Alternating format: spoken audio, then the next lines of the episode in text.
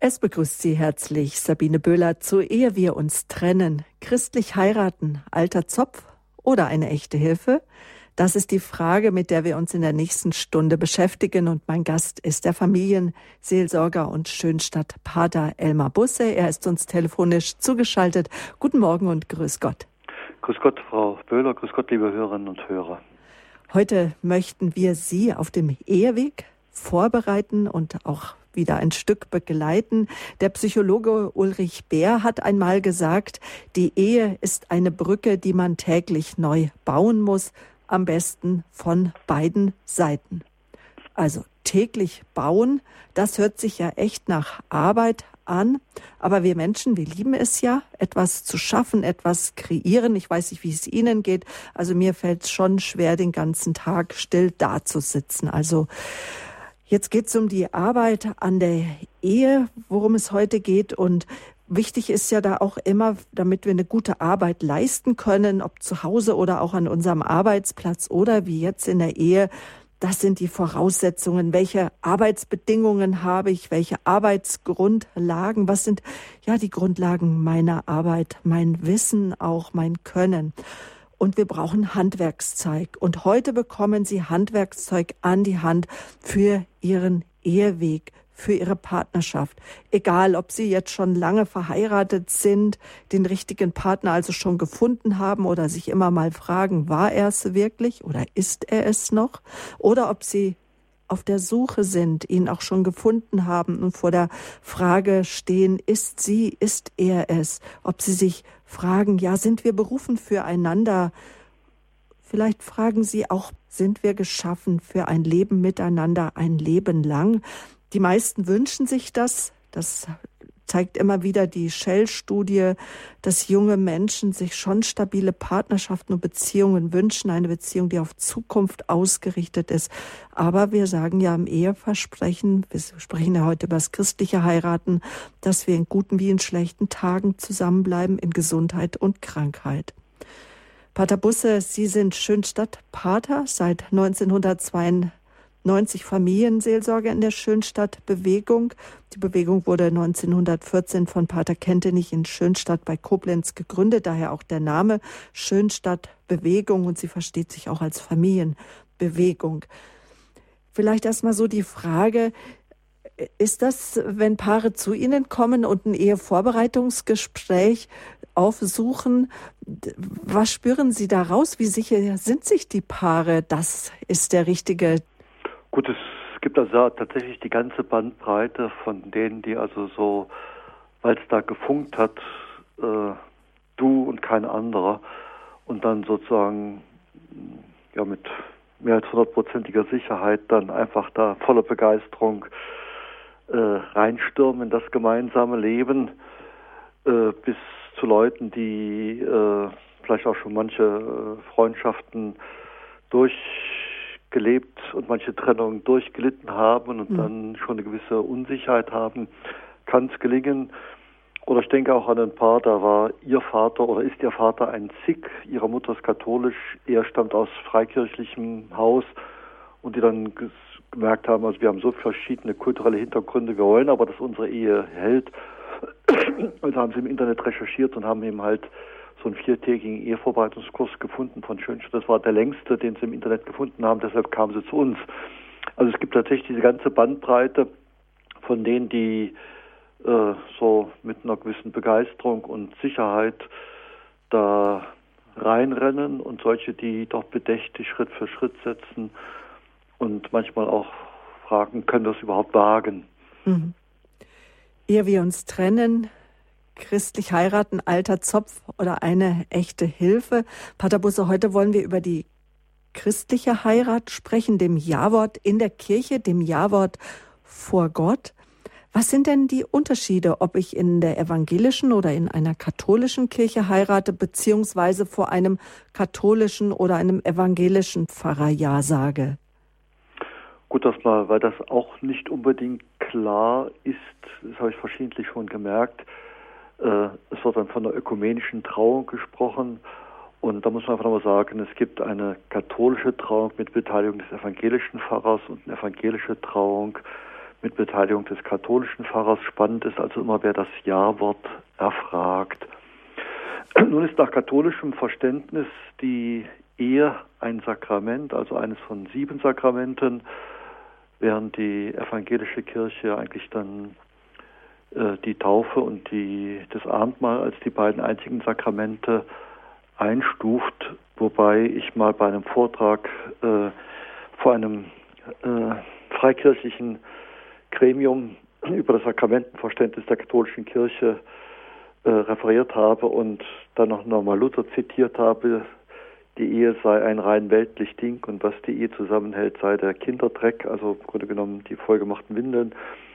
Da habe ich dann doch heftigen Widerspruch erlebt und habe dann nochmal mitbekommen, tatsächlich Luther ordnet die Ehe zu den Concreationis, also zu den Mitschöpfungen. Also nicht, Gott hat nicht nur Dinge geschaffen, sondern auch gleichsam Institutionen und von da gesehen gehört eigentlich die Ehe mit zum, zur Schöpfungsordnung. Äh, also da ist dann doch ein, ein tieferes, auch religiös eingebettetes Verständnis da, als ich das bisher da äh, vorausgesetzt hatte. Aber wie gesagt, das Spannende ist eben, aber diese Sakramentenpastoral, das Eingebettetsein in die äh, kirchliche Sakramentenspendung. Vielleicht noch der Unterschied zur orthodoxen Kirche. Bei der orthodoxen Kirche geht man vom Selbstverständnis aus, der Priester oder der Bischof spendet das Ehesakrament, nachdem er vorher den Konsens erfragt hat, während in der katholischen Kirche äh, das Ehesakrament geschlossen wird, indem sich praktisch die Eheleute gegenseitig das Ja-Wort geben vor Zeugen, eben damit das auch eine gewisse Sicherheit ist. Das ist ja ein Eintritt in einen Lebensstand, deshalb auch dann die Zeugen und der äh, Priester dann oder der Diakon dann diesen Ehebund segnet. Also auch ökumenisch heiraten heißt, wenn ein evangelischer und ein katholischer Pfarrer anwesend ist, dass es ein Unterschied ist, ob der katholische Priester oder der evangelische Pfarrer das Ja-Wort erfragt. Genau. Hm. Das ist schon eine wichtige Frage, die, bevor man zum Traualtar geht und unterschiedliche Konfessionen miteinander den Ehebund eingehen, ähm, Partner mit unterschiedlichen Konfessionen, dass man sich fragt, in welcher Konfession möchten wir unser Ja-Wort geben. Vielleicht, dass wir nochmal den Unterschied äh, zwischen dem Sakrament der Ehe, wie die katholische Kirche es versteht, und dem Ehebund, wie die evangelische Kirche das versteht, dass wir den nochmal ganz kurz herausarbeiten. Gut, durch dieses ja-Wort, was sich äh, die beiden Ehepartner geben, soll ja die Ehe gleichsam zum Abbild von Gottes Bundestreue zu uns Menschen sein. Jesus hat ja sehr deutlich auch gesagt, dass Mose eigentlich nur wegen der Herzenshärte die Möglichkeit des Scheidebriefes äh, eröffnet hat. Von Anfang an war es nicht so. Und es ist natürlich tatsächlich so, wie soll ein Mensch an die Bundestreue Gottes glauben können, wenn er im zwischenmenschlichen Bereich keine Erfahrung macht, dass das überhaupt möglich ist.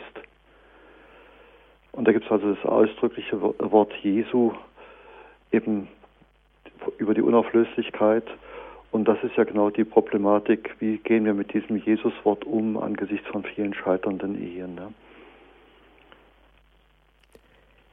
Das heißt, eine Ehe vor einem katholischen Priester ist nach dem Eheverständnis der katholischen Kirche unauflösbar, es sei denn, ein Paar durchgeht das Ehenichtigkeitsverfahren. Aber heute wollen wir ja darüber sprechen, wollen wir Handwerkszeug geben für den Eheweg.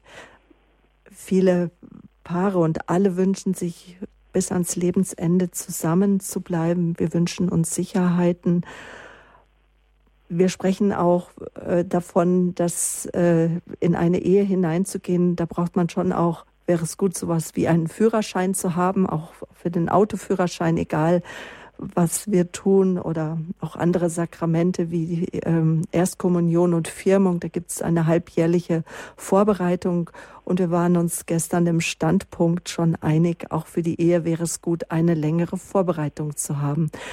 Was gehört denn zur Ehevorbereitung oder so zum Eheführerschein? Pater Busse? Äh, vielleicht darf ich noch ein bisschen was Persönliches vorweg erzählen. Mhm. Wir hatten zu Hause kein Auto und in der DDR musste man ja sieben, acht Jahre warten, bis man überhaupt ein Auto kaufen konnte als Privatperson. Und wir Priester bekamen dann von der westlichen Kirche finanziert Dienstwagen. Und in meinem ersten Autofahrerwinter als Kaplan habe ich mal bei Schneematsch ein Auto um einen Baum gewickelt. Das heißt, ich hatte zwar theoretisch in der Fahrschule gelernt, wenn man ins Schleudern kommt bei Schneematsch, soll man sanft Gas geben und gegenlenken. Das wusste ich theoretisch. Aber als es dann praktisch passiert, habe ich panisch reagiert und habe auf die Bremse getreten und genau das Falsche gemacht. Und das Auto ist außer Kontrolle geraten. Und dann ist eben, äh, äh, war das Auto dann, dann hinüber. Ich hatte zum Glück nur drei blaue Flecke, wo der Sicherheitsgurt saß. Aber das hat für mich nochmal deutlich gemacht, ähm, es macht Sinn, also der ADAC bietet ja so richtig Schleuderkurse an, wo die also dann mit, mit Aquaplaning und dann das sozusagen auch praktisch lernen. Und äh, von da gesehen finde ich es eigentlich verantwortlich, dass man sagt, es ist nicht mehr selbstverständlich, dass Ehen heute gelingen. Also macht es Sinn, dass man mal schaut, äh, was sind so die typischen Unfallschwerpunkte eines Ehelebens und was kann ich gleichsam heute schon auch wenn es mich vielleicht jetzt noch gar nicht so betrifft oder ich mir gar nicht vorstellen kann, dass mir das passieren könnte, dass ich mich dann darauf einlasse. Vielleicht noch ein anderer Vergleich. Ich war ja äh, elfeinhalb Jahre in Österreich und im Herbst und im Frühjahr, wenn die Passstraßen oben verschneit waren und unten war schon Frühling oder war noch Herbst, dann konnte es durchaus passieren, dass dann die Polizei jetzt äh, Autos, die nur Sommerreifen hatten, gar nicht erst hochgelassen haben was natürlich dann manchmal zu Ärger führte, weil man dann oft 80 oder 100 Kilometer Umweg hatte oder eben halt durch den Tunnel fahren musste, was bezahlen musste.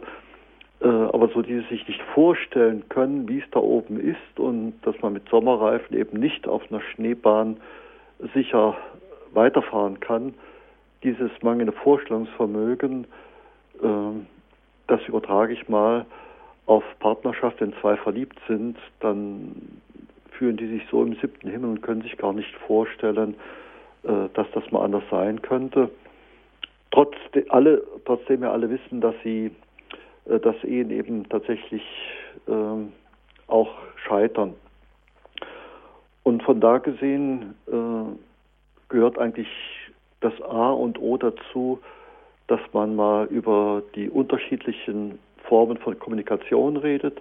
Also im Normalfall bevorzugen Frauen eine Beziehungssprache und Männer bevorzugen eine Sachsprache. Männer reden leichter über etwas, Frauen tun sich leichter über sich zu reden und dass praktisch man in beiden Sprachen ein Stück zu Hause ist, das ist erstmal so das A und O. Ja, sonst kann man genau das beobachten, was schon in My Fair Lady besungen wird, kann eine Frau nicht sein wie ein Mann. Das heißt, da dieser äh, eingefleischte Junggeselle äh, verabsolutiert seinen Stil und beschreibt das, wie Frauen miteinander umgehen, als defizitär. Und das kann es ja nun wirklich nicht sein. Aber ich weiß es selber, ich habe als Schüler gut diskutieren können, aber in Beziehungssprache war ich irgendwie ein Analphabet. Hätte ich mehr auf meine ältere Schwester gehört, hätte ich mir manche Ausbildungsfehler und manche Ausbildungssarkassen wo mir das erst bewusst geworden ist, wie schwer ich mich tue mit Beziehungssprache, dann hätte ich das vielleicht leichter gehabt.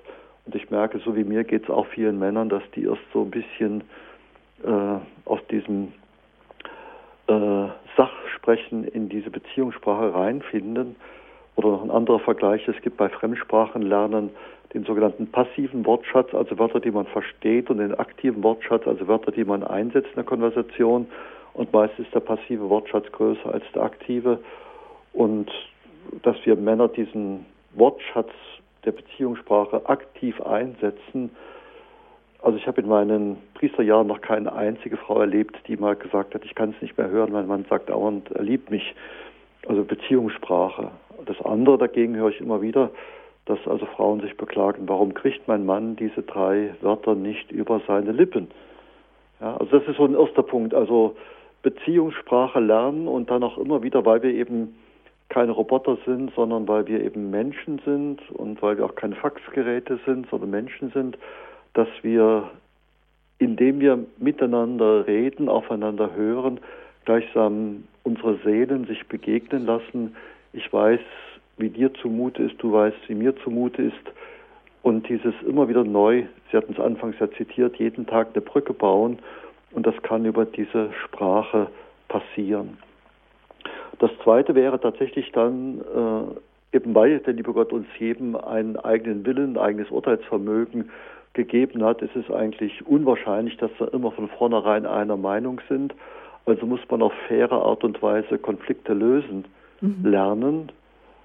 Wenn jetzt Manager lernen das in sündteuren Seminaren, aber das ist im Grunde genommen das Gleiche, äh, weil das etwas hat wie einen Charakter von Naturgesetzen wie kann man tatsächlich Konflikte so lösen, dass es am Ende zwei Gewinner gibt.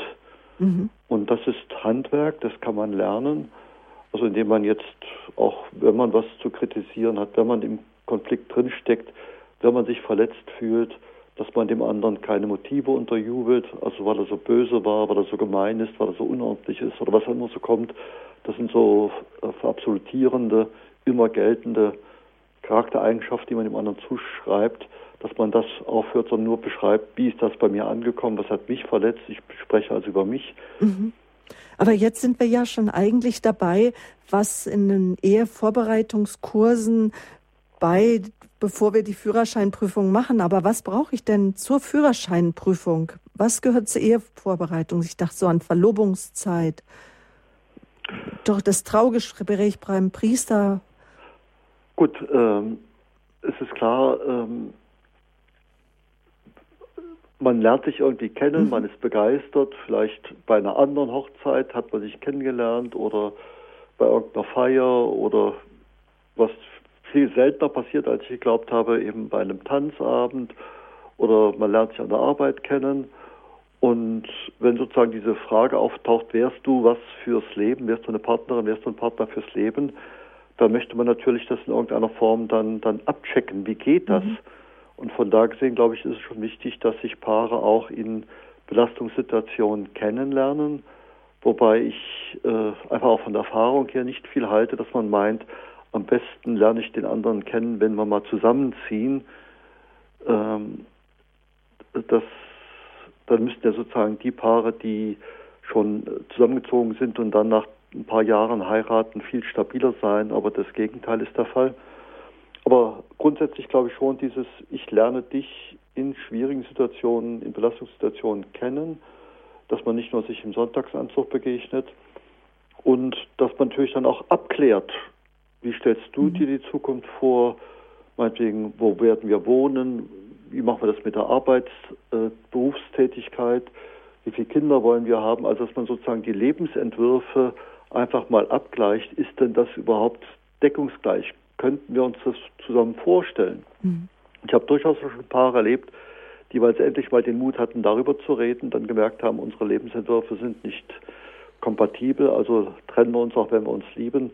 Das finde ich dann auch erfolgreiche Teilnahme am Ehrvorbereitungskurs. Wenn also doch sich abzeichnet, doch du bist der Partner fürs Leben, dann gibt es ja diesen schönen Brauch, dass man sagt, äh, mit der Heirat wollen wir noch warten, aber es gibt die Verlobung, also wir bringen auch öffentlich zum Ausdruck du und du für immer. Und dann gehört eigentlich auch mit zur Verlobung, dass man jetzt nicht nach diesem etwas sarkastischen Bonmot äh, sicherstellen, weitersuchen, dass man wirklich sagt, nein, jetzt äh, flirte ich nicht mehr, jetzt mhm. habe ich mich entschieden und jetzt gucken wir mal, wie wir dann tatsächlich unsere gemeinsame Zukunft in den Griff kriegen. Äh, dann ist natürlich auch sinnvoll, dass man äh, guckt, äh, wo wollen wir heiraten, dass man dann äh, zum Heimatpfarrer geht und dann ein sogenanntes Brautprotokoll ausfüllt. Ich fand es interessant, in der kanadischen Bischofskonferenz ist der vor vielen Jahren, das war schon vor 94, der Entschluss gefasst worden, wenn ein Paar kommt und kirchlich heiraten will, dann bekommen sie frühestens einen Heiratstermin in einem Jahr. Und damit sind sozusagen all diese Kurzehen, also heute kennengelernt, morgen in Begeisterung geheiratet, übermorgen geschieden, das ist dadurch erstmal schon weggefallen. Das ist also irgendwie eine solide, fundierte Entscheidung ist. Ich finde es manchmal etwas schwierig, dass man schon das Hotel ausgesucht hat oder die Gaststätte, wo man feiern will und dann erst ein Pfarrer gleichsam erpresst. Jetzt muss aber dann auch zu dem Termin dann äh, die Trauung stattfinden. Also da stimmt die Reihenfolge nicht. Eine Frage, die sich Paare ja auch stellen, gerade wenn sie auch christlich heiraten. Das ist so die ganz wichtige Frage. Ähm, woran merke ich denn, dass das nun der Partner fürs Leben ist? Was sind da aus Ihrer Erfahrung, auch aus Ihrer Erfahrung in der Schönstadtbewegung, in der Begleitung von Paaren, das schon seit Jahrzehnten, das geht ja da auch um Berufung. Ja, woher spüre ich, woher weiß ich, ja, ich bin berufen, mit dem Partner durch das Leben zu gehen? Also wenn man zwar auf den berühmten mhm. Fingernagel schreiben will, wenn beide durch das Verliebtsein sich positiv entwickeln. Also wenn einfach beide spüren, weil ich mich in dich verliebt habe, äh, wird einfach das Edlere in mir einfach geweckt und mhm. äh, ich will dir auch beweisen, was für ein toller Kerl, für eine tolle Frau ich bin. Also wenn beide sich positiv entwickeln, ist das für mich eigentlich das, äh, das sicherste Kriterium, doch äh, das könnte was werden. Was sicherlich auch nochmal mit einer Rolle spielte, sozusagen der Blick in die jeweilige Herkunftsfamilie, so wie der Freund, die Freundin mit ihren, mit ihren Eltern umgeht und mit dem andersgeschlechtlichen Elternteil so. Und wenn ich einfach merke, dass noch, äh, das ist sehr konfliktiv, dann könnte das auch so, so ein Warnzeichen sein oder deutlicher Hinweis, du, da musst du noch was bearbeiten sonst kriege ich später in der Ehe dann im Stellvertreter kriegen das ab, was du mit deinem andersgeschlechtlichen Elternteil nicht bearbeitet, nicht gelöst hast an Problemen. Dann natürlich, was ich immer wieder auch merke, und das sind ja auch dann die Paare, die oft äh, zu unseren Eheverwaltungskursen kommen, eine gewisse religiöse Basis. Äh, die Amerikaner untersuchen ja alles auch soziologisch und haben also festgestellt, Paare, die miteinander frei beten, da ist die Ehestabilität viel höher als Paare, die das nicht machen.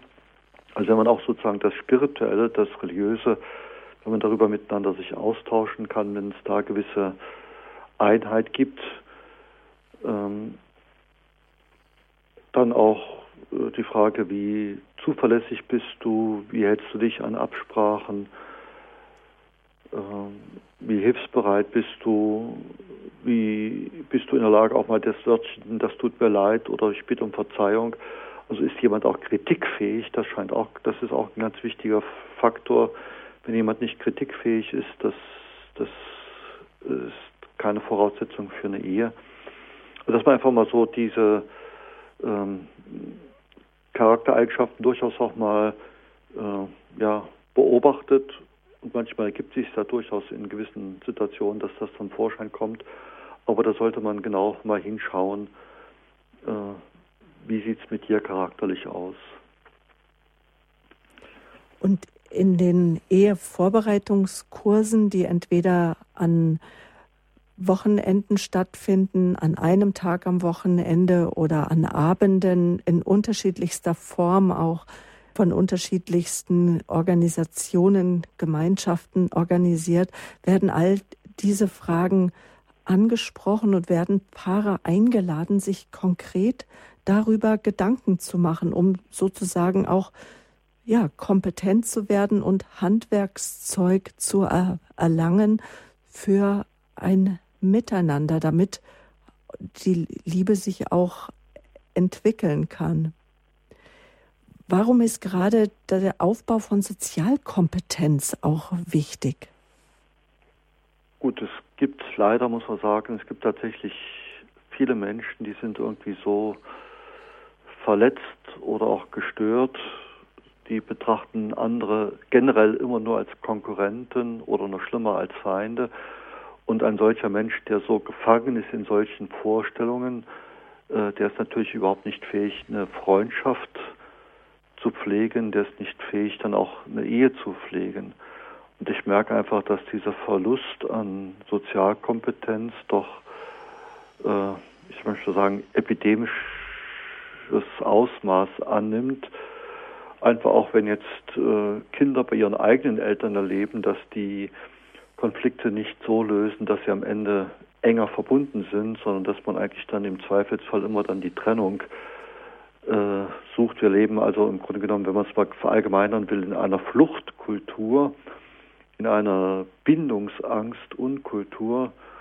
Und äh, deshalb gibt es eigentlich wenig Selbstverständlichkeiten, die gleichsam förderlich wären für eine dauerhafte enge Freundschaft oder für eine dauerhafte eben Ehe. Mhm. Und aus dem Grund muss man sozusagen erst äh, dann als Ehewilliger äh, gleichsam das nochmal sich aneignen, das nachlernen, was man sozusagen, wenn man mit mehreren Geschwistern aufgewachsen ist und so Tag für Tag einfach das trainiert und gelernt hat. Mhm. Wie streitet man sich, wie versöhnt man sich, wie kooperiert man, wie bildet man Fraktionen und ähm, also in einer kinderreichen Familie war das ja das Alltagsgeschäft und da konnte man das sozusagen spielerisch im Alltag lernen, was sonst Manager oder Verkäufer in teuren Seminaren dann später als Erwachsene lernen müssen. Ne? Mhm. Weil sozusagen man das nicht mehr voraussetzen kann, ist es auch verantwortlich von der Kirche, dass sie sagt, gut, wir halten den Wert der Unauflöslichkeit der Ehe nach wie vor hoch, eben damit überhaupt eine Ahnung entstehen kann, was es heißt, dass Gott treu ist. Und Treue ist ja Lebensqualität. Also die Sicherheit, die Treue schenkt, jetzt gerade auch für Menschen, die jetzt krank sind, die pflegebedürftig sind. Ich merke das ja gerade auch so bei älteren Ehepaaren, was das an Lebensqualität bedeutet. Ich kann mich auf dich verlassen, du stehst zu mir das ist einfach nicht zu unterschätzen.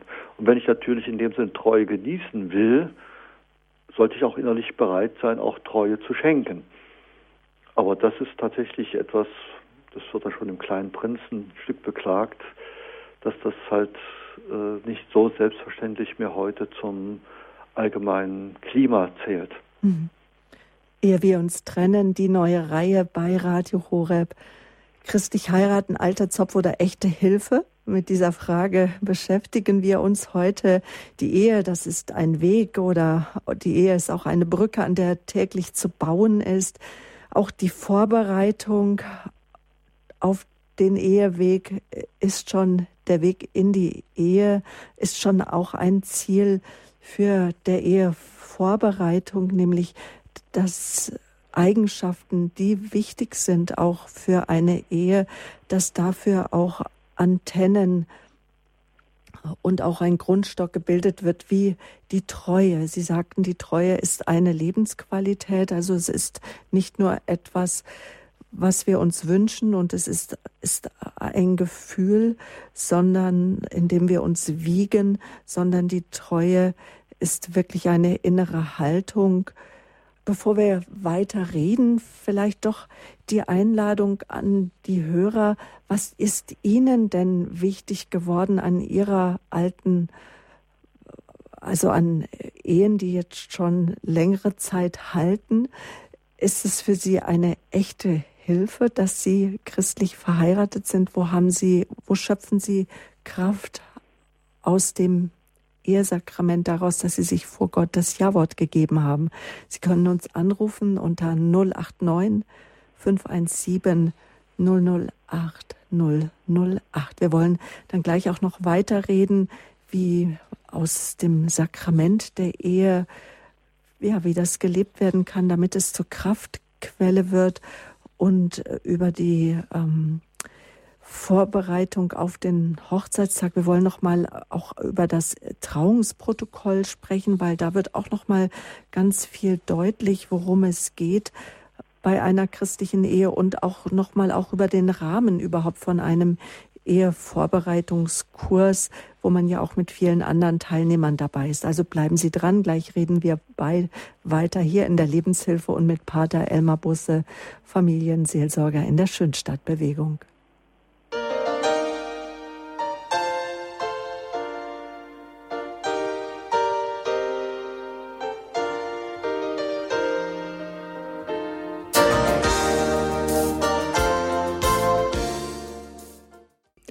Willkommen zur Lebenshilfe hier bei Radio Horeb mit Pater Elmar Busse, Familienseelsorge in der Schönstadtbewegung und auch mit Ihnen, liebe Zuhörer, ehe wir uns trennen, die neue Reihe bei Radio Horeb. Heute das Thema, ja, es geht um die christliche Heirat, dem Ja-Sagen vor Gott. Wir fragen, ist es ein Alterszopf oder eine echte Hilfe? Und ich habe die Frage jetzt an Sie weitergegeben, liebe Zuhörer. Und Herr Schenk aus Köln, er hat uns angerufen. Guten Morgen. Schönen guten Morgen, Frau Böhler. Schönen guten Morgen, äh, Pater Busse. Es äh, geht mir so ein klein bisschen darum, äh, wenn ich mal in zwei Minuten äh, kurz äh, meinen Werdegang erzählen kann. Ich bin jetzt, äh, war 45 Jahre verheiratet. Äh, die, der Anfang fing so an, die äh, Verlobung habe ich, haben wir auf Pfingsten gelegt, sodass der Heilige Geist uns ja, auf, auf uns einwirkt. Dann äh, haben wir auf dem Fest der Liebe zu Weihnachten geheiratet. Und äh, ja, wie gesagt, da waren wir also noch guter Dinge und so weiter. Und das endete dann äh, leider so, meine Frau hat äh, vor, äh, wir haben drei Kinder. Äh, vor zwölf Jahren hat meine Frau einen Schlaganfall bekommen und da ist äh, eine Wesensveränderung entstanden. Und da hat sie also äh, keinen Kontakt mehr zu mir gesucht. Und äh, seitdem äh, ist ja dann, wie man so sagt, alles im Bach hinuntergelaufen. Und das äh, fand ich schade, nur ich äh, wusste dann keinen Rat, habe mir auch beim Psychologen Rat geholt, aber meine Frau wollte das nicht. Sie wollte sich nicht äh, vor dem Psychologen äh, öffnen. Das wollte ich mal zur äh, bekannt geben. Wie äh, sehen Sie das? Pater Busse. Gut, ähm, ich begleite zurzeit eine Frau, die, wo der Mann praktisch nach 20 Jahren mehr oder weniger, ja, ich sag mal einfach weggelaufen ist, seit einem Jahr jetzt auch den Kontakt zu ihr direkt verweigert und dann nur über äh, Anwälte dann verhandelt. Äh, tatsächlich ist, wenn der andere absolut nicht will, dann, äh, dann bin ich einfach ohnmächtig, muss ich einfach zur Kenntnis nehmen. Nur äh, ich erlebe dann trotzdem, dass jetzt, auch wenn jetzt der eine Partner einfach sich verabschiedet, dass dann trotzdem so dieses, äh, dass der verlassene Partner sagt, für mich ist die Ehe unauflöslich, ich halte daran fest ich möchte mal einen Vergleich gebrauchen, wenn ein äh, Bein durch einen Unfall abgerissen ist, müssen die, die Adern, muss die Wunde zugenäht werden, muss verletzt werden, sonst verblutet der Mensch. Und äh, das erlebe ich aber eben, dass durchaus dann Leute sagen, ja, äh, ich stehe zu dem Ja, also ich gehe auch keine neue Beziehung ein. Für mich ist die Ehe unauflöslich. Aber eben sozusagen, ich, ich muss es einfach zur Kenntnis nehmen, mein Partner äh, will eigentlich keine oder kann auch keine Beziehung mehr leben. Das ist eine ganz, ganz schmerzliche Geschichte. Das ist mit ganz viel Ohnmacht, mit, mit auch mit Wut und mit all möglichen Selbstzweifeln verbunden. Aber äh, wenn einer von beiden aussteigt, äh, dann bin ich einfach ohnmächtig. Aber was in meinen Gestaltungsmöglichkeiten liegt, dass ich für mich zumindest mal sage, ich halte an Beziehung fest. Das heißt jetzt nicht, dass ich ständig versuche, auf den Partner irgendwie doch äh, einzureden, Kontakt zu knüpfen, sondern dass ich praktisch für mich die Entscheidung getroffen habe, ich stehe dazu äh, und dass ich dann mit der Zeit zumindest mal meinen Frieden finde. Also ich denke auch an eine Frau, da ist das vor äh, gut 15 Jahren passiert. Das hat so vier, fünf Jahre gedauert, ehe sie aus diesem aus dieser äh, Blockade, ich bin das arme Opfer und mein Mann ist der Böse, rausgefunden hat und jetzt mal geschaut hat, ich bin da mehr als die Summe meiner Verletzung, was mache ich jetzt mit dem? Und die auch ganz bewusst jetzt sagt, und, äh, ich strebe keine neue Beziehung an, äh, aber eben ich gehe jetzt sozusagen als Erwachsener meinen Weg. Und den Weg, da möchten wir Sie begleiten. Danke, Herr Schenk, für Ihren Anruf und für das Teilen. Und jetzt gleich nach dieser Lebenshilfesendung, nach jeder Sendung, ehe wir uns trennen, steht unser Kompetenzteam Ihnen zur Verfügung zum Gespräch. Auch Pater Elmar Busse wird dabei sein und Mitglieder der Bewegung Liebe leben, da können Sie einfach solche Erfahrungen, die Sie im Leben gemacht haben, da wo Fragen auftauchen, wo ja, wo Sie einfach ein Stück auch in Sorge sind, in Not, Lasten haben, können besprochen werden. Nach der Sendung ist die Hörernummer noch weiter geschaltet unter der 089 517 008 008. Jetzt hat uns noch eine alles Gute für Sie, Herr Schenk, Gottes Segen von Herzen. Ähm, eine anonyme Hörerin hat uns erreicht. Grüß Sie Gott. Guten Morgen. Ich äh, wollte nur sagen, wie es nicht sein sollte. Ich bin aus äh, nach dem Krieg ähm, groß geworden bei der Großmutter und äh, ja, dann kam ich äh, zur katholischen Kirche als äh, Jugendgruppe und äh, kannte den Pfarrer dort auch. Und dort lernte ich aus Versehen, weil jeder jetzt sagte, das war Fasching und ich klebte dem ein Herz auf und ich wusste nicht, dass der einen Todesfall in der Familie hatte. Ähm, jetzt hat sie ihr Herz verschenkt und es musste für alle so sein. Und ich wehrte mich zwar in dem Gedanken dagegen, ich wollte einfach nur dem anderen gut sein. Und äh, dann hatte ich zu Hause während der Lehrzeit auch Probleme. Und immer wenn ich nach Hause kam, dann äh, machte meine Großmutter Krach. Und das ist mein Teller und das ist mein Tisch. Und äh, dann hatte ich äh, den jungen Mann dann schon dabei. Und äh, ich sagte mir also entweder ich gehe jetzt zum Jugendamt und äh, mache da was oder mhm. äh, wir heiraten oder so. Und ich hatte aber von Tuten und Blasen mhm. keine Ahnung. Und dadurch, dass ich so abgesondert war und nicht raus durfte, äh, habe ich auch nicht gewusst, äh, wie andere Leute sich verhalten oder reagieren. Und als das dann soweit war, dass wir äh, zum Pfarrer gingen, dann war das auch so, da waren wir schon verheiratet, standesamtlich. Und das ist äh, der größte Unfug aller Zeiten, so sehe ich das. Und dann dachte ich, äh, evangelisch-katholisch, äh, was will der denn jetzt noch? Wir sind doch schon verheiratet. Und äh, dieses Vorgespräch, äh, das ging dann so, dass ich irgendwo in der Ecke saß und halbwegs mich wunderte und schmollte und gar nichts verstand von dem, was der äh, meinem Mann vor die Füße gelegt hatte. Aber wunderbar, dass Sie uns das jetzt erzählen, nämlich genau in die Unwissenheit. Da möchten wir Wissen hineinbringen.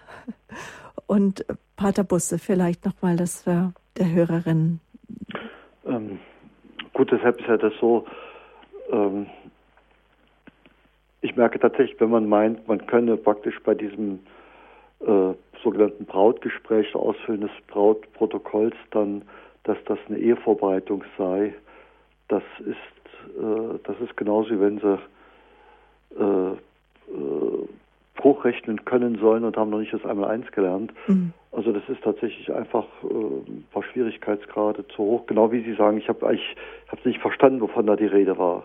Und deshalb ist es so gut, dass man so mit mehr Zeit, ohne Zeitdruck, einfach mal das ein bisschen aufschlüsselt. Was bedeutet das denn praktisch im Leben? Äh, und dass er deutlich wird, äh, nach christlichem Verständnis kommt eine Ehe nur zustande, wenn wirklich ähm, dieses freie Ja von beiden überhaupt möglich wird. Und das sozusagen, wenn einem sozusagen, nur weil, weil man zu Hause nicht mehr aushält, dann in die Ehe flüchtet, das ist eigentlich im Grunde genommen jetzt, da ist ja diese Freiheit gar nicht gegeben. Und ich merke, dass manchmal tatsächlich dieses, äh, diese Freiheit, dass die erst ein Stück auch äh, erkämpft werden muss. Also ein ganz krasser Fall mhm. war mal in meiner Fahrzeit in Thüringen, dass am Polterabend der Bräutigam sehr aggressiv wurde, nachdem er ein bisschen Alkohol getrunken hatte gegenüber seinen Schwiegereltern und die Braut gesagt hat, ich heirate dich nicht. Das war natürlich dann ein Skandal, das natürlich. Essen war bestellt ja. und alles sowas und sagt, nee, ich heirate dich nicht. Ja. die ist natürlich dann sechs Wochen lang im Dorf zerrissen worden, aber ich konnte der Frau nur gratulieren, dass sie, sagen wir, selbst so kurz vor der Hochzeit, die ganzen Gäste haben dann noch gegessen, weil das Essen sowieso äh, bestellt und bezahlt war, aber sie haben nicht geheiratet, dass sie den Mut hatte, da eine Notbremse zu ziehen. Aber ich merke auch, das setzt eine gewisse innere Stärke voraus, die nicht jeder hat.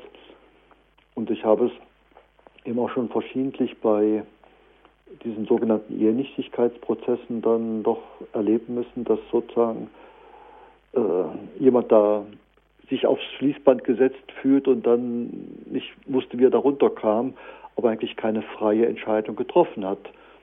Und obwohl der Ritus das vorsieht, dass man nochmal gefragt wird, dass, ob man aus freiem Entschluss das getan hat, dann stammelt man zwar sein Ja, aber das ist eigentlich kein überzeugtes Ja.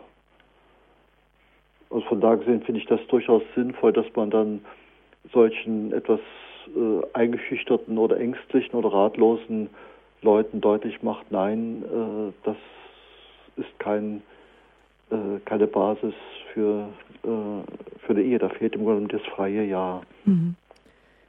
Und es ist wirklich bedauerlich, dass auch Priester dann vielleicht keine Zeit haben, wenn wir jetzt doch mal auch auf den Fall dieser Dame eingehen, ja, aber das ist einfach das, der Vorbereitung und des Gespräches braucht und einfach auch der Zeit. Und genau darum geht es uns, wenn wir heute über das christliche Heiraten sprechen, alter Zopf oder eine echte Hilfe, dass eine echte Hilfe dabei auch ist, dass es Zeit braucht und wir uns auch Zeit nehmen. Auch Gott hat in Beziehung mit uns, haben wir alle Zeit und dass wir auch äh, in der inneren Reife wachsen. Ich bedauere es sehr, was damals mit Ihnen geschehen ist, liebe Hörerinnen, und ich wünsche Ihnen für Ihren weiteren Lebensweg von Herzen einfach auch alles Gute, Gottes Segen für Sie. Dankeschön. Ähm, jetzt haben wir eine Hörerin, die hat uns aus München erreicht, Andrea Hasel. Grüß Gott, hallo. Ja, hallo, hier ist Andrea Hasel. Ähm, ja, also ich habe ähm, was wollte ich sagen? Wir haben vor elf Jahren den Ehevorbereitungskurs in Schönstadt besucht, über vier, äh, vier Tage, kurz vor Ostern. Also der Höhepunkt war eigentlich die Osternacht. Und ich profitiere bis heute davon. Wir haben damals, also das Motto des Ehevorbereitungskurses war, Ehe ist kein sicherer Hafen, sondern ein Abenteuer auf großer See, auf hoher See. Und ähm, also ich profitiere bis heute von diesen einzelnen Einheiten, von der Kommunikation, von den Traditionen zu überdenken und etwas Neues zu schaffen, von dem, dass ähm, wir auch ermutigt wurden, unsere Beziehung wirklich auf den Prüfstand auch zu stellen und zu sagen, ist es wirklich das, was ich möchte? Und wenn ja, kann ich wirklich mein volles Ja dazu sagen, würde ich meinen Partner auch heiraten, wenn ich ihn, keine Ahnung, unter anderen Umständen geheiratet, also wenn er einen anderen Beruf hätte oder wenn er nicht aus dieser Familie wäre, wenn er so und so, also wenn ich einfach das Außenrum mal wegtue und nur meinen Partner anschaue, ist er dann immer noch das, was ich will und mit was ich gut kann. Und ähm, ja, also auch die Kommunikation war damals ein Schwerpunkt. Ich dachte immer schon, ich bin so Meister des geschliffenen Wortes. Und dann hat es zum Beispiel geheißen, ähm, wenn wir, wenn wir tatsächlich Ja sagen, dann ähm, und sozusagen alles ausgeräumt ist, dass wir keine Ehenichtigkeitsgründe danach anführen können und was auch immer, dann sollte für uns ähm, Trennung, Scheidung nicht äh, in den ersten Optionen bei einem Streit sein. und das war dann für mich so, dass ich mir immer gedacht habe, wenn ich jetzt mit meinem Mann äh, keine Ahnung, irgendeine Diskussion habe, irgendeinen Streit, dann kann ich einfach nicht alle Messer ziehen, verbal gesehen, die ich so auf Lager habe, weil sonst muss ich ja mit einem ständig verletzten Mann bis 100 rumlaufen. Also habe ich immer mehr versucht, ähm, meine verbalen Messer stecken zu lassen und in der Sache zu diskutieren. Und das war für mich damals äh, was Neues, was ich dort, äh, also auf dem Ehevorbereitungskurs gehört habe, dass ich sozusagen mich bewusst äh, entscheiden kann, nicht alles in einem Streit zu benutzen, was mir an Wissen zur Verfügung steht. Und das ist, glaube ich, ein großer Segen für meine Ehe gewesen. Also auch die Entwicklung einer, das Einüben einer Gesprächs- und Streitkultur. Ja, und vielleicht auch noch, also das, was bei uns ganz toll war, das war ähm, wir hatten den ganzen Tag lang auf diesem äh, Seminar über Traditionen gesprochen. Und zwar, dass halt jeder aus einer anderen Tradition kommt und man sich denkt, die sind eigentlich zementiert. Bei uns hat die Mama den Christbaum geschmückt, bei dir hat der Papa den Christbaum geschmückt. Ja, geschmückt. ja wer macht's denn jetzt? Und dass man sich wirklich hinsetzt und so lange über eine Sache redet und diskutiert und schaut, dass wirklich so auch eine Win-Win-Situation vielleicht irgendwie ergibt.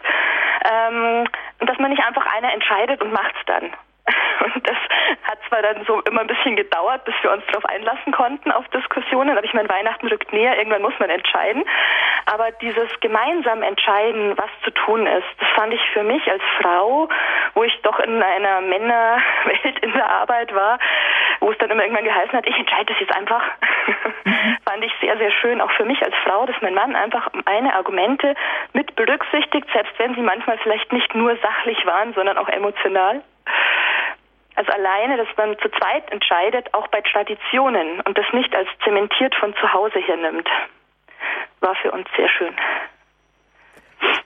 Dankeschön. Gut, ich vergleiche das mal so, wenn ein Schiffchen Neckar aufwärts fährt, dann kommt so immer mal eine Staumauer und daneben gibt es eine Schleuse. Also wenn die Staumauer bedeutet, so geht es nicht weiter, heißt es ja nicht, es geht überhaupt nicht weiter. Also man kann die Schleuse fahren und dann geht eben hinter einem das Schleusentor zu, vorne ist ein Zu-Schleusentor, rechts und links sind Wände. Es ist eine sehr enge Situation und dann strömt das Wasser da ein und nach einer gewissen Zeit hat das einströmende Wasser das Schiff auf das neue Niveau gehoben und dann öffnet sich vorne das Schleusentor und dann kann das Schiffchen auf neuem Niveau weiterfahren. Und ich glaube tatsächlich, Wachstum geht nur durch Krisen und ich merke ja auch, dass äh, was für eine für ein Paar Grund zur Scheidung war, war für das andere Paar ein Grund, enger zusammenzuwachsen. Und wer hilft sozusagen dann den Paaren, wenn jetzt irgendwie mit ihren bisherigen Strategien, die sie halt so mitbringen und in ihrem Werkzeugkoffer fürs Leben haben, wenn sie damit eine Situation nicht bewältigen, wer hilft denen dann äh, sozusagen das zu vermitteln? Meinetwegen, wie es jetzt die Frau so nett formuliert hat, meine verbalen Messer stecken zu lassen wir können es auch jetzt äh, allgemein formulieren. Ich äh, versuche Deeskalationsstrategien einfach mir zu eigen zu machen. Mhm. Äh, wer, wer vermittelt das oder wo weiß man, dass man da schnell hingehen kann? Denn es ist auch so, dass die meisten Eheberater sagen, die Paare, die jetzt dorthin kommen, kommen viel zu spät. Da ist schon mhm. so viel Porzellan zerschlagen, so viel Hoffnung äh, zerstört. Äh, die glauben ja gar nicht mehr, dass es wieder wird, ja. Mhm. Und von daher sehen wir irgendwie das ähm, so wie es eigentlich für einen Betriebshandwerker selbstverständlich ist, der holt sich einen Steuerberater, weil das Steuerrecht so kompliziert ist. Das, das ist nichts Ehrenrühriges. Und von daher gesehen wäre es mir schon lieb, wenn irgendwo das selbstverständlicher würde, wenn wir irgendwo dreimal in dem gleichen Streitmuster gefangen waren und nicht rausgefunden haben, dann holen wir uns einfach mal Hilfe, lassen wir einen von draußen drauf gucken und ich habe das so oft erlebt, dass nach drei, vier Beratungsgesprächen war das Schiffchen von der Sandbank und die sind wieder allein gut vorwärts gekommen. Ja, also es fehlt tatsächlich oft mal einen ganz simplen, ähm, ja, manchmal ein bisschen Formulierungen hinein, wo man nicht selber drauf kommt, weil man irgendwie wie Ochs vom Tor steht und wenn man dann da Hilfen gibt und dann, dann geht's wieder. Und das lässt sich tatsächlich ein Stückchen lernen. Das ist kein, Geheimnis, das ist keine Artistik, sondern das ist schlicht und einfach ein Stück Handwerk, was man lernt, was man vermitteln kann, sowohl theoretisch wie praktisch. Und dann geht es auch wieder gut. Etwas, was viele ja nicht wissen, weil man bekommt ja keine Fotokopie, das ist, äh, dass wir ein Trauprotokoll ja unterschreiben, wenn wir vor einem katholischen Priester unser Ja-Wort geben.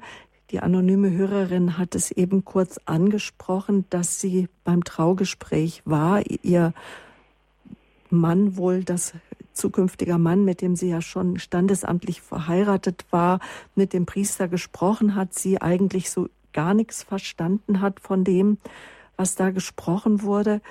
Wir möchten jetzt noch in den letzten zehn Minuten, die uns jetzt hier in der Lebenshilfe bleiben, ehe wir uns trennen, christlich heiraten, alter Zopf oder eine echte Hilfe, noch so die Punkte durchgehen, die ähm, im Trauprotokoll, die man dort unterschreibt, bevor man die Ehe dann vor dem Traualtar dem Partner das Ja-Wort gibt, sich gegenseitig das Ehesakrament spendet, nämlich da ist ein äh, Passus dabei, der heißt Freiwilligkeit. Was ist damit gemeint, Pater Busse? Gut, ich hatte es ja schon in der Antwort auf die Erzählung der Hörerin gesagt. Eine Ehe kommt nur dann wirklich zustande, wenn beide in Freiheit äh, Ja zueinander sagen. Also was ja meinetwegen so in den 60er Jahren immer noch arg peinlich war, wenn ein Kind gezeugt worden war und dann sozusagen man so zur Ehrenrettung geheiratet hat und dann hat das Kind später äh, den Vorwurf immer wieder gehört, ja, wir haben nur wegen dir geheiratet und das für das Kind ein Kreuzweg ist. Äh, das, glaube ich, schon mal doch deutlich wird. Also ein Kind allein, wenn das Paar nicht mehr verbindet als das gezeugte Kind, das ist kein Grund, jetzt äh, zu heiraten. Aber ich merke einfach, das war damals noch manchmal, hat ganz viel Ängste und ganz viel sozialen Druck ausgeübt. Äh, aber das klar wird, also wir beide entscheiden uns in Freiheit füreinander.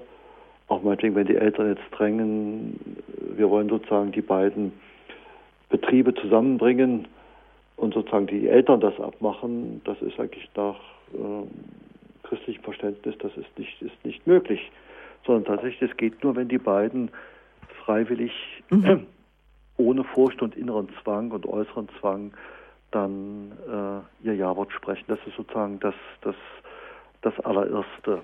Oder oftmals sagen Paare ja auch, ich heirate dich, weil ich dich liebe und weil ich dich brauche und weil man gebraucht wird und da wirklich an die Liebe glaubt, dass man sich das Ja-Wort gibt. Ist das auch eine Einladung, ähm, auch einfach nochmal ja, die Voraussetzung für das Ja-Wort einfach nochmal auch zu überprüfen? Und dass dieses Ja im Lauf der Ehe nochmal wächst.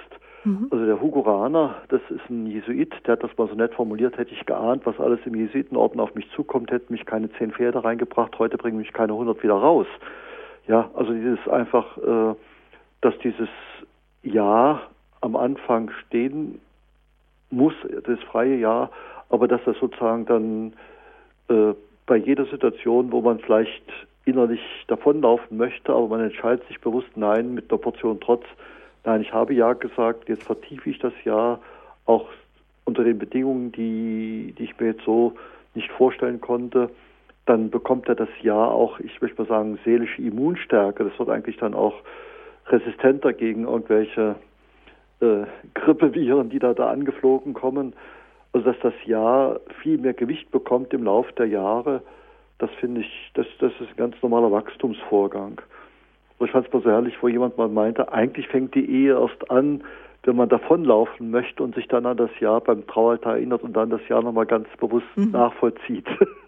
Das fand ich, äh, hat einer sehr ehrlich beobachtet, ja, es gibt so Momente, wo man auf und davon möchte und wir Menschen enttäuschen halt einander und verletzen einander, das gehört dazu.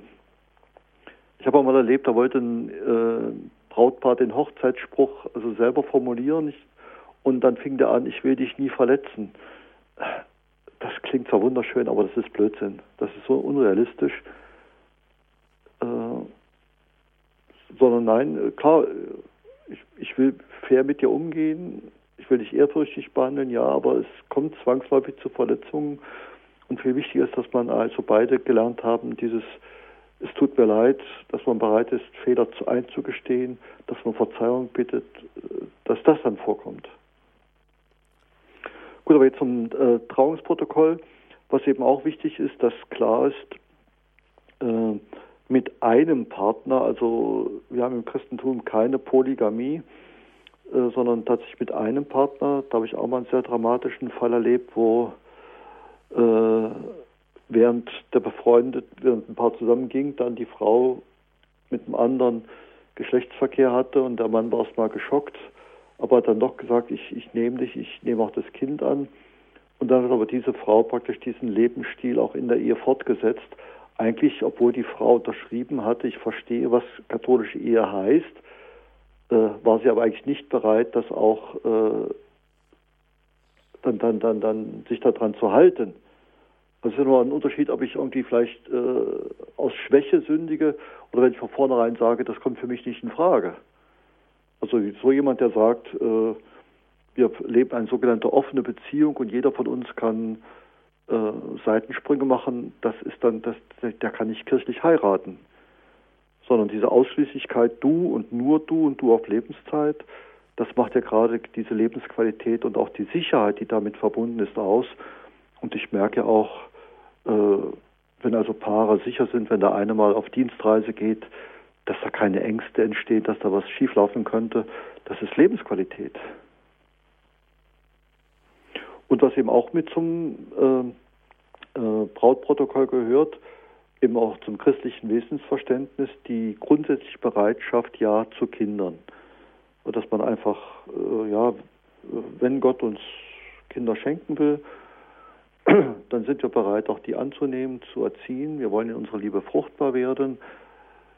Und äh, dass man grundsätzlich dazu Ja sagt, wenn es dann aus irgendwelchen biologischen Gründen nicht möglich ist, was ganz anderes, äh, als wenn man sozusagen von vornherein sagt, nee, aber Kinder wollen wir nicht, wir wollen praktisch nur zu zweit äh, miteinander glücklich sein, äh, dann könnte man eigentlich auch keine kirchliche Trauung vollziehen. Das sind eben genau diese Wesensmerkmale, also die mit einem Partner auf Lebenszeit äh, unter Einschluss des Kindersegens, äh, das also deutlich wird, das ist das, was wir eigentlich unter Ehe verstehen. Und all diese Fragen werden auch schon in Vorbereitungsabenden auf die Ehe angesprochen. Und Vielleicht noch, dass wir jetzt über den Rahmen sprechen, in denen solche Ehevorbereitungen stattfinden. Es können Abende sein, es können Wochenenden sein. Der Ablauf der Abende, da kommt es wohl auch ganz darauf an, welche Organisation, welche Gemeinschaft die äh, Organisation einfach in der Hand hat, welches Konzept sie für sich gewählt haben. Aber eines ist nicht, Paterbusse, dass Paare offen im Plenum über sich sprechen müssen und dass es äh, äh, dass eine Gruppendynamik besteht. Nee, also äh, von solchen Runden, wo dann nur die Männer für sich sind, die Frauen für sich sind oder im großen Plenum, äh, da halte ich nicht viel, sondern äh, praktisch das Paar bereitet seine Hochzeit vor, klärt ab, ob sie voneinander bestimmt sind und deshalb zumindest mal jetzt hier bei Schönstadt-Eheverwaltungskurs, bei dem Alpha-Eheverwaltungskurs, der auch in vielen Vereinen angeboten wird. Die bringen dann die Inputs über DVDs. Äh, und auch bei manchen anderen Anbietern ist ganz klar, das ist ein paarzentriertes Arbeiten. Also es gibt einen Impuls, also meist eben entweder mhm. ein Erfahrungsbericht von einem Ehepaar, wie sie mit Streit umgeht, wie sie die fünf Sprachen der Liebe leben oder was auch immer, wie sie mit Nähe und Distanz umgehen, wie sie äh, berufliche Weiterbildung, wie sie Kindererziehung angehen. Und dann soll sozusagen jedes Paar allein für sich äh, klären, aha, ja, äh, so habe ich mir das auch vorgestellt oder das war jetzt neu für mich, wie wollen wir es machen. Und dieses paarzentrierte Arbeiten ist für den Ehevorbereitungskurs eigentlich das A und O. Und von da gesehen braucht er keine Angst zu haben, wenn er an so einem Kurs teilnimmt, dass er sich da irgendwo äh, in der Öffentlichkeit dann präsentieren muss hm. oder so, das ist auch so ein Gefühl auch der Scham. Äh, ja, und so ein, mhm. Plenum ist auch nicht jetzt gedacht, um dann vielleicht dem, dem Partner irgendwo eins reinzuwirken. Das wäre eine Katastrophe. Deshalb ist eigentlich das paarzentrierte Arbeiten für diese Eheverwaltungskursen eigentlich die Methodik schlechthin, damit eben klar wird, wir beide bereiten unsere Ehe vor und wenn sich dann einfach da manches klärt, manches deutlich wird, äh, dann ist okay. Mhm. Und jetzt brauchen wir noch Ermutigung von Ihnen, Paterbusse. Warum christlich heiraten? Warum den Bund vor Gott schließen? Gut, also Gott selber hat ja Interesse daran, dass die Ehe gelingt, weil er ja selber der treue Gott ist. Das ist ja so spannend, wenn man mal das ganze Alte Testament liest unter dem Gesichtspunkt Bundestreue Gottes. Also Gott nimmt sein Ja zu uns nicht zurück, egal was wir Menschen für einen Blödsinn machen, Schuld auf uns laden oder im Römerbrief, als die Sünde mächtig wurde, ist die Gnade übermächtig geworden. Also, dass der Gott so verrückt ist, mit uns ein, ein Leben zu leben und sein Ja zu uns nicht zurücknimmt, das ist immer wieder ein Grund, wo ich eine Gänsehaut bekomme. Und sozusagen, wenn man das nicht auf der zwischenmenschlichen Ebene erlebt oder zumindest mal annähernd erlebt, dann kann man sich ja gar nicht vorstellen, dass es das überhaupt gibt. Und von da gesehen hat Gott Interesse, dass die Ehe gelingt und deshalb ist ja auch dann Ehesakrament, also auch Gott wird aktiv, um damit uns das gelingt, dass er uns die Kraft zur Vergebung schenkt, dass er uns die Kraft zur Geduld schenkt, dass er uns wieder in dem Sinne äh, vom Vulkan runterholt und wir wieder irgendwie die Sache auch objektiver sehen können. Ich habe mal ein Bild gebraucht vom Lazarus-Gutschein. Also beim Lazarus, der ist ja gestorben und stinkt schon. Und Jesus lässt trotzdem den Grabstein wegrollen und holt den Lazarus da raus. Und so sage ich mal, bei einer kirchlichen Eheschließung bekommt jeder Ehepartner so 100 Lazarus-Gutscheine. Also es kann durchaus passieren, dass man das Gefühl weg ist füreinander, also dass man das Gefühl hat, die Beziehung sei gestorben. Und wenn man dann aber äh, mhm. oft auch das Gefühl hat, ich bin mitschuld, dann traut man ja sich nicht zu, äh, um Wunder zu bitten, weil man immer noch so diese naive Vorstellung hat, Gott belohnt nur die braven Kinder. Und wenn ich schuldig bin, darf ich ja nicht um Wunder bitten. Aber weil eben Gott selber Interesse hat, dass diese Ehe gelingt, kann man um seines Namens willen, um seiner Treue willen auch bitten, schenk uns ein Wunder, dass unsere Beziehung wieder Ostern hat, auch wenn ich selbst, auch wenn wir beide schuldig geworden sind. Aber so ein Gutschein ist eigentlich nur ein Stück bedrucktes Papier, der nichts wert ist. Und wenn man einlöst, merkt man, hoppla, da ist ja ganz schön was mit verbunden.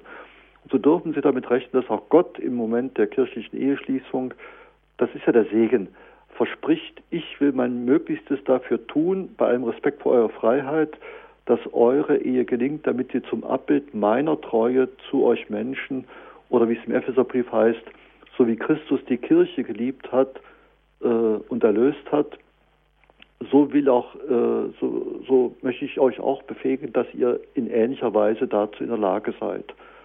Und wenn man sich immer wieder neu darauf beruft, das habe ich ja durchaus erlebt, auch bei vielen Paaren, die sehr schwierige Zeiten hatten, dass diese Lazarus-Gutscheine tatsächlich helfen, von Gott Wunder zu erbitten und nicht, weil man sich irgendwie schuldig fühlt und meint, man müsste das allein lösen. Und das ist eigentlich eine wunderschöne Sache. Dankeschön. Jede, jede Ehe, die eigentlich Silberhochzeit feiert, jede Ehe, die Goldenhochzeit feiert, ist ja der praktische Beweis, es geht mit Gottes Hilfe doch. Und das ist einfach schön. Deshalb finde ich es auch gut, dass Gemeinden das publizieren, dass Gemeinden das feiern und dass manchmal auch so Goldene eingeladen werden zu Jugendgruppen, um einfach mal zu erzählen, ja, wie gelingt es denn? Wie gelingt es denn, haben wir gehört auch von einer Hörerin, auch sie hat sich für einen Ehekurs mit ihrem Mann entschieden. Heute gab es in unserer Reihe, ehe wir uns trennen, äh, Tipps, wie sie gut vorbereitet den Eheweg starten. Ich möchte immer noch mal wieder das Zitat von dem Ulrich Bär, einem Psychologen, ausdrücken, das ausdrückt, das sagt, die Ehe, das ist eine Brücke, ja, die man täglich neu bauen muss, muss und das am besten von beiden Seiten.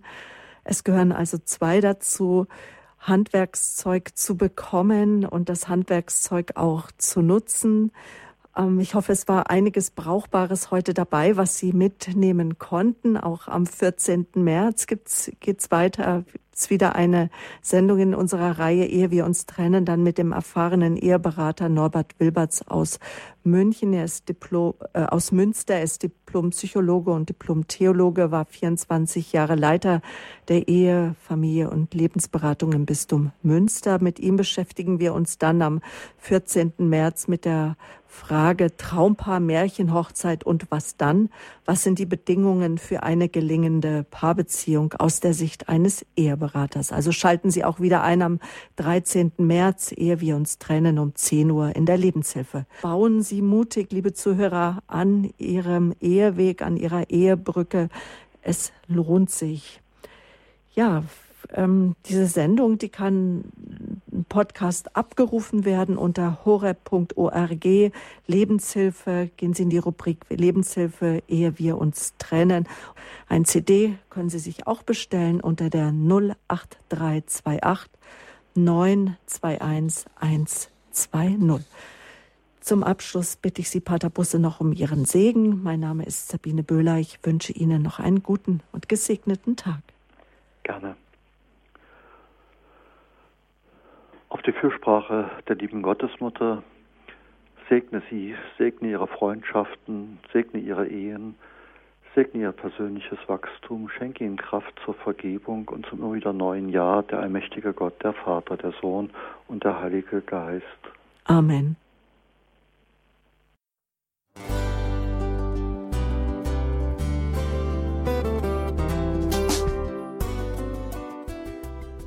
Liebe Zuhörerinnen und Zuhörer, vielen Dank, dass Sie unser CD- und Podcast-Angebot in Anspruch nehmen. Wir freuen uns, dass unsere Sendungen auf diese Weise verbreitet werden. Dieser Dienst ist für Sie kostenlos. Für uns ist er allerdings mit einem nicht unerheblichen finanziellen Aufwand verbunden. Deshalb sind wir für jede Spende dankbar. Alle Bankverbindungen unserer Spendenkontos können Sie über unsere Homepage horeb.org unter dem Menüpunkt Spenden einsehen. Dort besteht auch die Möglichkeit, online zu spenden. Natürlich nach den neuesten Sicherheitsstandards. Sie können diese Informationen auch bei unserem Hörerservice unter der Telefonnummer 08328 921 110 erfragen. Ich wiederhole die Rufnummer 08328 921 110. Vergelt's Gott für Ihre Unterstützung. Ihr Pfarrer Kocher.